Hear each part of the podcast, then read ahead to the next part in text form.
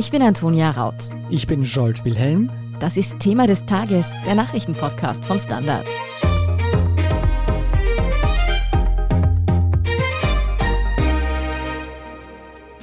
Ich muss sagen, ich kann es kaum glauben, aber fast ein Drittel aller Österreicher und Österreicherinnen möchte sich nicht gegen das Coronavirus impfen lassen. Mm, und jemand, der da politisch Öl ins Feuer gießt, das ist die FPÖ und allen voran Herbert Kickel.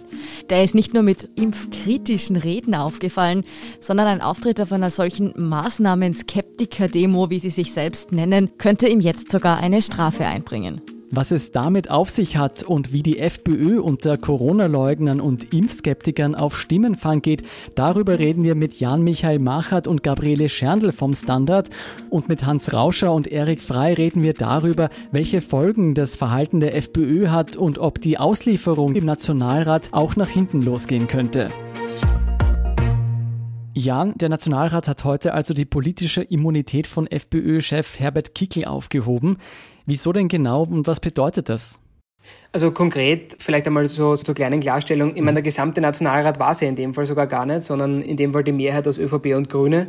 Es gab also auch Gegenstimmen und das erklärt sie vielleicht auch anhand des Falls an sich. Also im Grunde geht es darum, dass dem FPÖ-Club, ob man vorgeworfen wird, bei einer Anti-Corona-Maßnahmen-Demo Anfang März nicht durchgehend die Masken- und Abstandsregeln eingehalten zu haben. Und damit sozusagen das zuständige Magistrat den Fall überhaupt überprüfen kann, muss Kickel unter Anführungsstrichen ausgeliefert werden. Aber das ist insgesamt eine heikle Angelegenheit, weil die Aufhebung der politischen Immunität dafür eigentlich eine strafbare Handlung vorlegen muss, die nicht im Konnex mit seiner politischen Tätigkeit steht. Und da wir ja wissen, sozusagen, dass die FPÖ, insbesondere dann Kickel, nicht umsonst bei dieser Demonstration war, also sprich auch von diesem Protestpotenzial durchaus profitieren möchte oder auch die Wählergunst dort herstellen möchte, war das natürlich eine politische Tätigkeit, weshalb das unter Juristen eine ziemliche Streitfrage ist und auch vermutlich der Grund, warum SPÖ, NEOS und die FPÖ logischerweise dem nicht zugestimmt haben im Immunitätsausschuss und auch im Nationalrat nicht. Welche rechtlichen Konsequenzen hat das Ganze für Kikil denn nun wohl wirklich? Wovor muss er sich fürchten oder muss er sich überhaupt fürchten? Also richtig fürchten glaube ich nicht, weil ich meine, die Strafe, um die es da geht, ist eigentlich relativ klein. Also im Raum steht eine Verwaltungsstrafe von bis zu 500 Euro. Also wirklich fürchten muss er sich nicht, aber ich meine, das, was jetzt halt natürlich passieren kann, und das hat er ja auch schon angekündigt, dass er den Instanzenzug, den juristischen, wenn möglich, einfach bis zum Ende durchhalten möchte, könnte das ganze Verfahren ziemlich langwierig werden. Also wenn es wirklich darauf anlegt. Weil zunächst ist es ja mal so, dass ja eigentlich noch gar nichts passiert ist. Also eigentlich braucht es eben diese Aufhebung der Immunität, damit das Ganze überhaupt in Gang kommt. Und zunächst ist es einmal so, dass sich ein Jurist das im Magistrat überhaupt einmal anschaut, ist der Tatbestand überhaupt nachvollziehbar? Also passen einfach die Vorwürfe mit dem Gesamtbild zusammen? Wenn ja, dann kriegt der Kickel eine Strafverfügung. Gegen die kann er innerhalb von zwei Wochen Einspruch einlegen. Dann geht die Sache wieder zurück zum Magistrat. Wenn sich dort sozusagen das Erkenntnis nicht ändert, bekommt der Kickel ein Straferkenntnis zugeschickt, ein weiteres. Gegen dieses kann er dann innerhalb von vier Wochen Berufung einlegen oder sich dagegen wehren.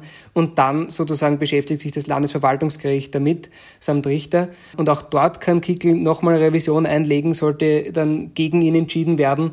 Und das Einzige, was man dann wirklich sagen kann, nach drei Jahren muss das Ganze entschieden sein. Also es gibt auch eine Frist.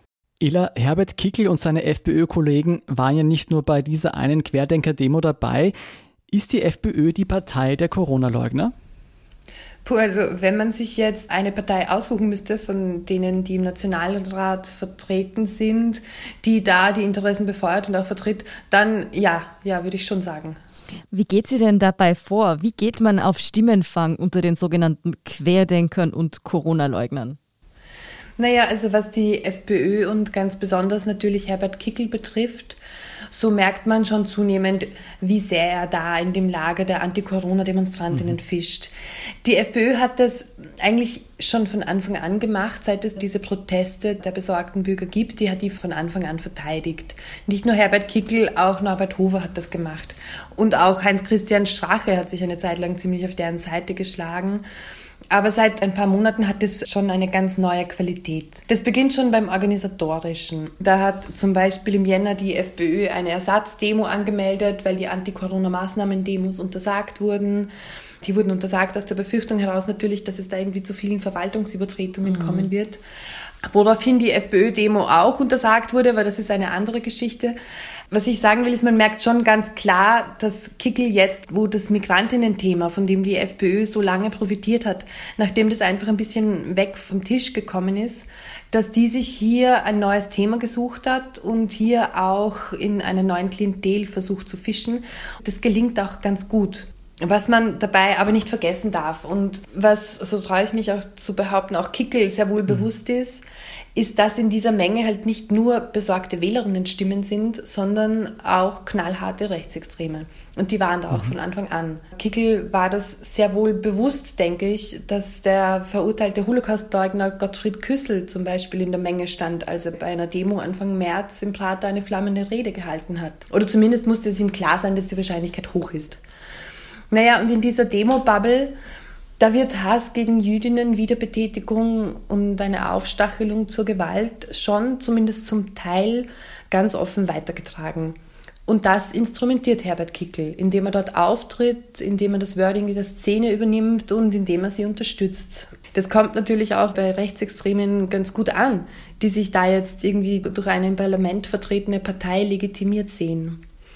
Naja, und das ist in meinen Augen schon durchaus gefährlich. Also ich sage jetzt nicht, dass Kickel da offen zu Gewalt aufruft, aber was er auf jeden Fall mit seinem Verhalten macht, ist, dass er dort die Stimmung anheizt und aufheizt. Und in einer Szene, in der ganz offen diskutiert wird, ob man das Parlament oder den ORF stürmen soll, da ist das meiner Meinung nach schon ein sehr fraglicher Weg, um auf Stimmenfang zu gehen.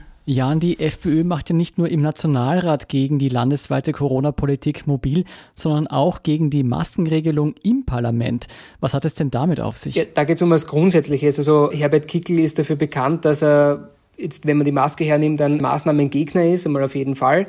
Zuletzt war es dann so, dass die FPÖ innerparteilich aneinander gekracht ist, weil Norbert Hofer, also Parteichef Norbert Hofer, im Amt als dritter Nationalratspräsident eine andere Linie gefahren ist oder auch fahren musste unter Anführungsstrichen, als das die FPÖ an sich macht, weil Parlamentslinie war sozusagen ein Maskengebot, also es gibt ja keine Pflicht, die sozusagen Konsequenzen hervorruft, aber ein Maskengebot, damit die Parlamentarierinnen und Parlamentarier Masken tragen, grundsätzlich gilt.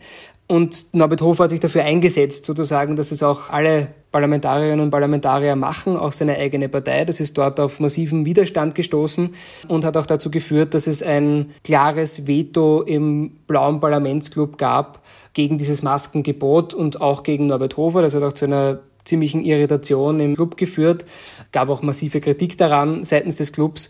Was ich aus der FPÖ gehört habe und kann ich mir auch durchaus vorstellen, weil auch in der FPÖ gibt sicherlich Leute, die damit anders umgehen würden, dass dieses Nicht-Maskentragen im Parlament natürlich Parteilinie ist, natürlich auch ein Statement ist, aber dass durchaus nicht jeder und jede damit sehr glücklich sein soll, weil auch durchaus Leute in der FPÖ Angst haben, sich anzustecken. Also das soll es auch durchaus geben, wurde mir mal erzählt. Ela, neben den Masken macht Kickl in letzter Zeit ja auch verstärkt gegen die Corona-Impfung mobil. Wie geht er denn dabei vor? Ja, das ist auch so ein Thema, das die FPÖ für sich entdeckt hat. Auch zum Beispiel, was die Warnung für eine Impfpflicht angeht. Und das kann man, finde ich, durchaus noch diskutieren. Immerhin wurde es ja eigentlich auch von der Regierung mal ausgeschlossen, dass sogenannte Privilegien für Geimpfte kommen. Mittlerweile ist natürlich längst klar, dass die kommen werden und dass das auch der Plan der Regierung ist.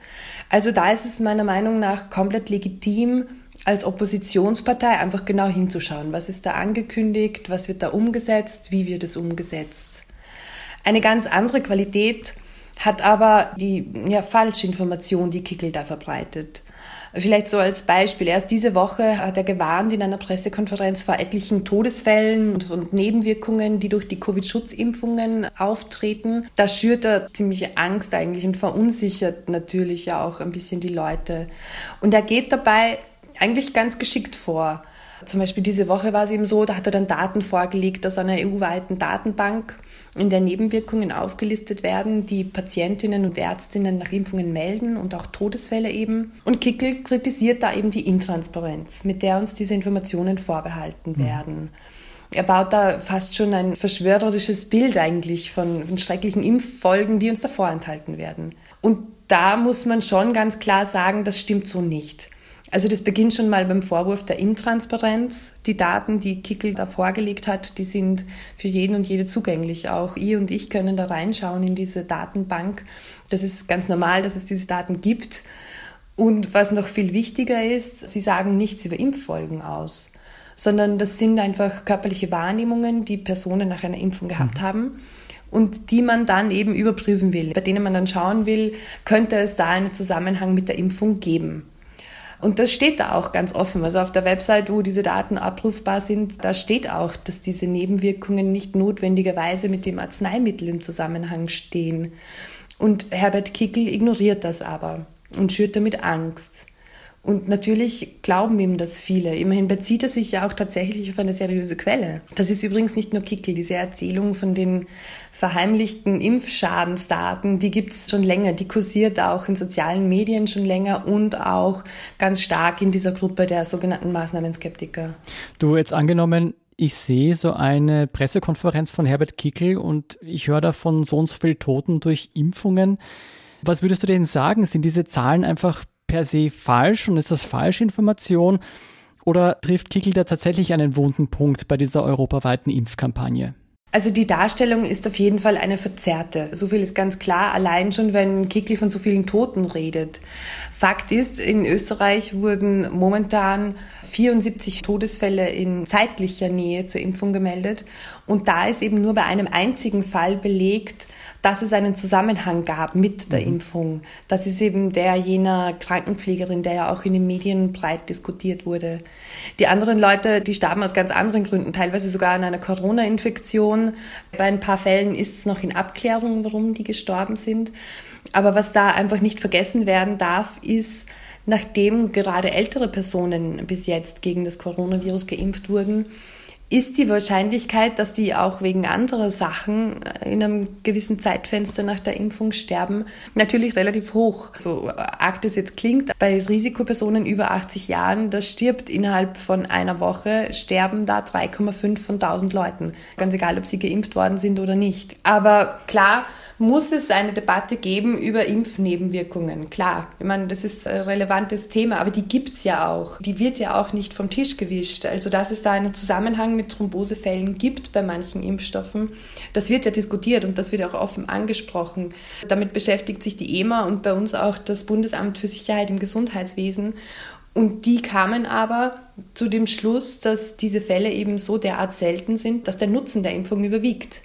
Aber was Kickel macht, ist halt was ganz anderes. Er redet da Nebenwirkungen und sogar Todesfolgen herbei, die nach allem, was wir wissen, nicht im Zusammenhang mit den Impfungen stehen. Und das ist nicht das Aufdecken von etwas, das vertuscht wurde, sondern das ist gezielte Falschinformation, die auch Leben kosten kann. Hans, wie schätzt du denn das ein? Wie fatal ist diese Verunsicherungstaktik wirklich und vor allem auch wie erfolgreich ist sie? Meiner Beobachtung nach unterstützt sich auch auf Reaktionen der User und Poster bei uns im Standard, ist sie ziemlich erfolgreich. Denn Kickel hat schon sehr gut erkannt, es gibt einen Grundstock an Leuten, die man entweder als Covid-Skeptiker oder als komplette Covid-Leugner oder als Impfskeptiker oder als Impfleugner bezeichnen könnte. Und da erzeugt er natürlich mit vordergründig plausiblen Zahlen ein Verunsicherungsgefühl, und das ist seine Absicht. Und dann gibt's auf Seiten vor allem der Leute, die Corona nicht gerade leugnen, aber eben sagen, ich glaube nicht alles, was mir die Regierung und ihre Wissenschaftler sagen. Da erzeugt er bei denen schon eine erhöhte Impfabwehr. Und das äh, zeigt sich ja gerade, gerade ist die Meldung gekommen, dass also in Westösterreich nur mehr die Hälfte sich impfen lässt, wenn zum Beispiel AstraZeneca angeboten wird. Mhm. Hans, es ist ja gar nicht so lange her, dass die FPÖ und auch Herbert Kickl selbst in der Regierung waren. Ich kann mich erinnern, damals hat man gerne den starken Mann markiert und sich immer für einen starken Polizeiapparat und für strenge Gesetzestreue eingesetzt. Woher kommt denn dieser Sinneswandel in Corona-Zeiten, dass man sich so plötzlich gegen die Maßnahmen und Gesetze stellt? Na, das ist kein Sinneswandel. Kickel und all diese Rechten sind voll für Repression, für einen Polizeistaat, für strenge Verordnungen, also vor allem gegen unliebsame Leute und gegen Ausländer. Nur sie müssen das verhängen, wenn sie an der Macht sind. Wenn andere die Regierung stellen, dann ist es das System oder die Systemparteien, das letzteres ist übrigens ein Nazi-Ausdruck, und ist daher nicht zu akzeptieren. Die liberale Demokratie ist eigentlich in den Augen der FPÖ und ganz besonders von Kickel nicht legitim. Sie ist keine legitime Herrschaft. Legitim ist nur das, was Rechtspopulisten wollen und was das wahre Volk, Klammer minus Ausländer und linke Zecken ist, was die wollen. Daher ist das vollkommen logisch, wenn sie sich gegen die Maßnahmen stemmen, die von einer demokratischen Regierung verhängt werden, umgekehrt aber, wenn sie an der Macht wären, überhaupt kein Halten mehr wäre. Jetzt kommen wir noch einmal auf die Positionen zurück, die Kickel da jetzt eben auch in Bezug auf Corona vertritt. Dieser Impfgegner, dieser Maskenverweigerer, der Kickel da vorgibt zu sein, Glaubst du ihm, dass der wirklich diese Standpunkte vertritt oder ist das bloß ein populistischer Schachzug, dass er sich auf diese Meinungen draufsetzt? Also bei Kickel persönlich und bei der Art seines Auftretens, bei diesen geradezu manischen Reden und bei diesem manischen Dagegensein, glaube ich fast, dass er selbst daran glaubt. Ja. Andererseits, er ist natürlich ein intelligenter Mensch und auch ein teilweise akademisch gebildeter Mensch, er muss ja wissen, dass äh, Impfen uns zum Beispiel vor der größten Seuche überhaupt, also vor den Bocken oder auch vor der Kinderlähmung bewahrt hat. Aber dass irgendwo ganz tief drinnen, da komme ich jetzt ins Psychologisieren, äh, glaubt er wahrscheinlich doch, dass ein gesunder Mensch aus dem richtigen Volk genug Immunabwehr hat, um diese Viren, die davon von irgendwoher kommen, wie er gesagt hat, ordentlich abzuwehren. Also ein Funken oder ein Kern an Überzeugtheit ist da dabei.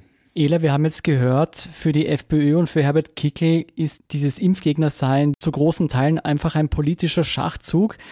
Aber in der Bevölkerung sorgt das eben für massive Verunsicherung. Was kann man denn jedem Einzelnen sagen? Wie kann jeder Einzelne dieser öffentlichen Verunsicherung entgegenwirken? Ich denke, das beginnt natürlich schon irgendwie beim eigenen Medienkonsum oder bei der kritischen Betrachtung der Quellen, die man heranzieht.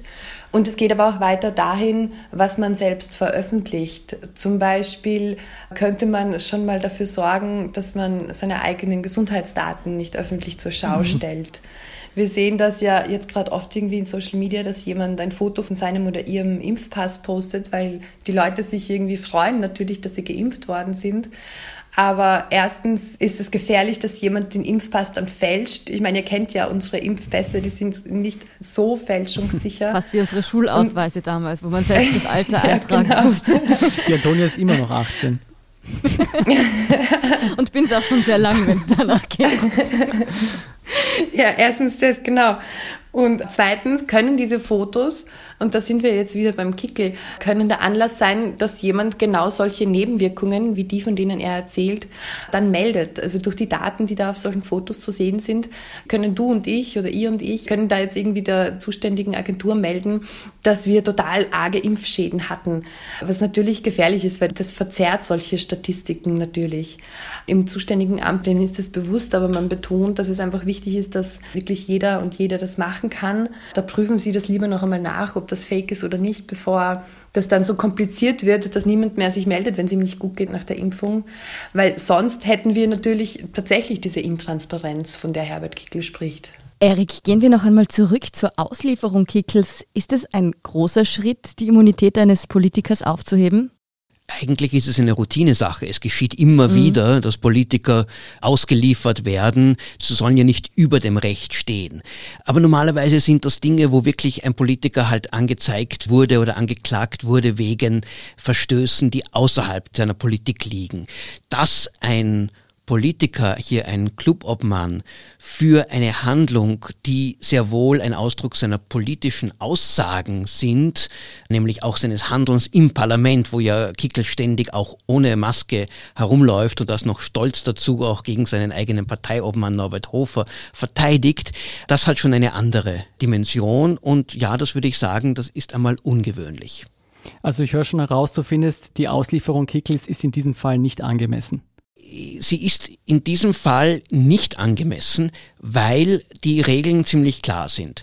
Für ein Verhalten, das mit der Tätigkeit des Abgeordnetendaseins nichts zu tun hat, da muss jemand ausgeliefert werden. Man kann nicht Verkehrsunfälle verursachen, schuldhaft oder betrügen oder anderes tun und da straflos davon kommen, bloß weil man ein Nationalratsmandat hat.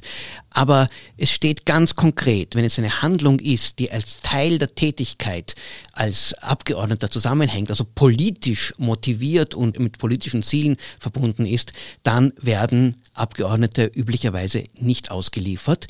Und ich glaube in diesem Fall, es fällt einem manchmal schwer zu sagen, Herbert Kickel hat recht, aber der Auftritt bei einer Demonstration, bei einer Veranstaltung des FPÖ-Parlamentsclubs ist natürlich direkt mit seiner Tätigkeit als Abgeordneter eng verbunden. Dass er dort ohne Maske war, war ein politisches Statement und so etwas gehört auch politisch bekämpft, aber nicht unbedingt strafrechtlich oder verwaltungsstrafrechtlich sanktioniert. Und das Interessante an dieser Abstimmung über die Auslieferung Kickels ist ja, üblicherweise ist ein breiter Konsens. Da sind die Parteien sich einig. Und oft ist ja die Partei des Betroffenen selbst auch für die Auslieferung, weil sie sagt, ja, wir wollen ja, dass das Ganze geklärt wird. Hier war es eine Entscheidung, die von der Koalition, also von ÖVP und Grünen getragen wurde, während sich auch die beiden anderen Oppositionsparteien, SPÖ und NEOS, die ja sonst nicht sehr viel Sympathie für Kickel haben, hier auf die Seite Kickels gestellt haben, weil sie gesagt haben, das ist ein Missbrauch der Aufhebung der parlamentarischen Immunität. Das sollte nicht die Regierung machen, um hier einen Oppositionspolitiker schlecht aussehen zu lassen. Welche Gründe haben denn die ÖVP und die Grünen, Kickel auszuliefern? Ist das politisch motiviert? Ich kann es mir nicht ganz anders erklären, als dass sie sagen, ja, sie wollen einfach, dass Kickel jetzt diese Strafe bekommt. Das sind ja 500 Euro, die er höchstens bekommen kann mhm. vom Wiener Magistrat. Das ist ja kein Betrag, aber sie wollen irgendwie zeigen, der, der sich an die Corona-Vorschriften nicht hält, der wird auch bestraft. Kickel hier wird dafür sanktioniert. Es hängt vielleicht auch ein bisschen mit Kickels Verhalten im Nationalrat zusammen. Dort gibt es ja die Hausordnung, die verlangt, dass die Abgeordneten FFP2-Maske tragen. Kickel tut es nicht, aber auch aufgrund der besonderen Bestimmungen, die in einem Parlament gelten, kann er auch hier nicht bestraft werden. Und offenbar sagen sich ÖVP und Grüne, naja, jetzt werden wir einmal dafür schauen, dass er sehr wohl bestraft wird. Sicher eine politische Aktion. Aber denkst du, dass dieser Schuss auch nach hinten losgehen könnte? Also, dass es auch für Grüne und ÖVP noch negative Folgen hat, dass sie hier die Immunität eines Oppositionspolitikers aufheben? Also ich glaube, jeder politische Missbrauch eines Instrumentes kann nach hinten gehen. Das ist einfach ein schlechter Stil. Das setzt auch gewisse Präzedenzfälle. Es kann auch einmal einem ÖVP-Politiker passieren oder einer Grünen, die halt im Parlament irgendetwas sagen oder außerhalb auch in einer politischen Veranstaltung. Man sagt, nein, das hat mit der Politik nichts zu tun gehabt. Jetzt liefern wir die Person aus. Das ist sicher einmal eine unglückliche Entscheidung. Ob es jetzt, glaube ich, in der breiten Öffentlichkeit wird dieser Sturm vorbeigehen, da wird man sich nicht dran erinnern, aber es stärkt diesen Opfermythos, von dem Kickel und die ganze FPÖ ja zehrt. Wir sind das Opfer der Corona-Diktatur. Und wie kann man besser beweisen, dass man ein Teil einer Diktatur ist oder Opfer einer Diktatur ist, als aufzuzeigen, dass ein politischer Missbrauch betrieben wurde, dass die Regeln nicht so angewendet wurden, wie sie gehören, sondern so, wie es den Mächtigen gerade passt. Also du glaubst, diese 500 Euro Corona-Strafe, die Kickel da drohen dürften, die haben sich politisch vermutlich rentiert? Ich glaube, das wird für ihn zumindest im eigenen Anti-Corona-Lager gut investiertes Geld sein. Und vergessen wir nicht, selbst wenn die FPÖ jetzt wieder an die 20 Prozent Unterstützung hat, das ist ungefähr ein Drittel der Bevölkerung, die sie ansprechen können. Von denen es viele gibt, die erstens selbst schon auch Strafen zahlen mussten oder Angst davor haben, dass sie bestraft werden wegen Abstandsregelungen, wegen Maskentragen. Und ja, für die wird so Kickel jetzt einer von ihnen wieder sein und vielleicht noch mehr das, was er sehr gerne wäre, ein Kämpfer für ihre Rechte, ein kleiner Held. Klingt so, als könnte das die billigste Werbekampagne sein, die die FPÖ jemals bezahlen musste. Ein teureres Nachspiel für die Bevölkerung ist da allerdings, wie sich die FPÖ in dieser Corona-Pandemie verhält. Vielen Dank, Erik Frei, Hans Rauscher, Gabriele Scherndl und Jan-Michael Machert für diese Einschätzungen. Sehr gerne. Wir sind gleich zurück. Guten Tag, mein Name ist Oskar Bronner. Wenn man in stürmischen Zeiten ein wenig ins Wanken gerät, den eigenen Weg aus den Augen und die Orientierung verliert, dann ist es sehr hilfreich, wenn man etwas hat, woran man sich anhalten kann. Der Standard, der Haltung gewidmet. Jetzt gratis testen auf Abo der Standard AT. Und hier ist, was Sie heute sonst noch wissen müssen. Erstens, die USA wollen ihren Ausstoß von Treibhausgasen bis 2030 halbieren. Dieses Vorhaben kündigt Präsident Joe Biden laut Regierungsmitarbeitern bei einem Online-Gipfel heute Donnerstag mit 40 Staats- und Regierungschefs an. Mit dabei sind Vertreter der größten Wirtschaftsnationen der Welt. Neben Deutschlands Kanzlerin Angela Merkel haben der russische Präsident Wladimir Putin und Chinas Staats- und Parteichef Xi Jinping ihre Teilnahme zugesagt. Vertreten sind aber auch Spitzenpolitiker von Staaten, die besonders von den Auswirkungen des Klimawandels betroffen sind, zum Beispiel Kenia und Jamaika. Zweitens, das Flüchtlingscamp Karatepe 1 auf der griechischen Insel Lesbos wird geschlossen. Kritiker sehen darin einen schweren Fehler, nachdem Karatepe 1 bisher als Vorzeigemodell galt.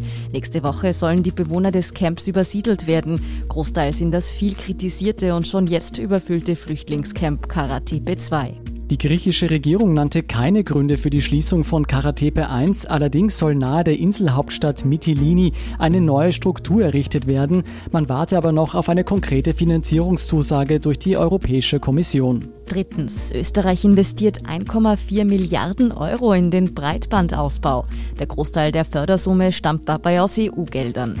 Grund für die Investitionen, viele Haushalte in Österreich hätten immer noch keinen Zugang zu schnellem Breitbandinternet, das heute mehr denn je für Homeoffice, Videostreaming und Datentransfer benötigt wird. Gigabit-fähige Anschlüsse, also jene, die schneller als 1000 Mbit pro Sekunde sind, seien laut Regierung aktuell nur für 43 Prozent der Haushalte verfügbar. Auch für Anschlüsse mit über 100 Mbit besteht keine umfassende Versorgung. Hier liegt der Anteil bei 80 Prozent. Viertens, ein Grauwal, der im Golf von Neapel quasi aus dem Nichts aufgetaucht ist, lässt derzeit die Forscher rätseln. Denn eigentlich ist die Meeressäugerspezies im Atlantik und im Mittelmeer seit langem ausgerottet. Doch dann kam eben Wally, wie Grauwal liebevoll getauft wurde, und zog etwa 100 Kilometer südlich von Rom seine Kreise. Wissenschaftler glauben jetzt, dass der erst neun Monate alte Wal ein Zeichen dafür ist, dass es nach 300 Jahren erstmals wieder eine Grauwalpopulation im Atlantik gibt, von der sich der neugierige Wally auf nach Italien gemacht hat. Ich muss sagen, diese Nachricht hat mir heute wirklich den Tag versüßt. mir auch. Und fünftens, eine Bestseller-Autorin und ehemalige Herzblatt-Moderatorin, nämlich Hera Lind, war in unserem Schwesterpodcast Feierabend zu Gast. Anne Feldkamp und Mike Hausenblas, was war denn das Spannendste, was sie euch so erzählt hat? Dass ihr Mann keins ihrer Bücher gelesen hat und dass sie darüber auch ganz froh ist. Was? Echt? Ja, solange die Töchter reinschauen und irgendwie kritisch über sämtliche Klischees gehen, die sie so raushaut in ihren Büchern, ist, glaube ich, alles gut. Was hat denn Hera Lind über ihre Wahlheimat Salzburg gesagt? Dass sie Salzburg im Gegensatz zu ihrem Herkunftsort Bielefeld auch ohne Alkohol ganz wunderbar aushält und dass der Billa Kassier aber auch nach vielen Jahren ihr noch einen schönen Urlaub wünscht. Und noch mehr witzige Episoden aus Heralins Leben hören Sie in der aktuellen Folge von Feierabend. Feierabend finden Sie auf Apple Podcasts, Spotify und überall, wo es Podcasts gibt. Alle Folgen von Feierabend finden Sie außerdem natürlich genauso wie die neuesten Informationen zum weiteren Weltgeschehen auf derstandard.at. Um keine Folge von Thema des Tages zu verpassen, abonnieren Sie uns auch am besten bei Apple Podcasts und Spotify. Unterstützen können Sie uns mit einer 5-Sterne-Bewertung und vor allem indem Sie für den Standard zahlen. Alle Infos dazu finden Sie auf abo.derstandard.at. Und wenn Ihnen unsere Arbeit gefällt, schreiben Sie uns gerne eine nette Rezension. Darüber freuen wir uns immer. Verbesserungsvorschläge und Themenideen schicken Sie uns am besten an podcast.derstandard.at. Danke für Ihre Unterstützung. Ich bin Scholt Wilhelm. Ich bin Antonia Raut. Baba und bis zum nächsten Mal.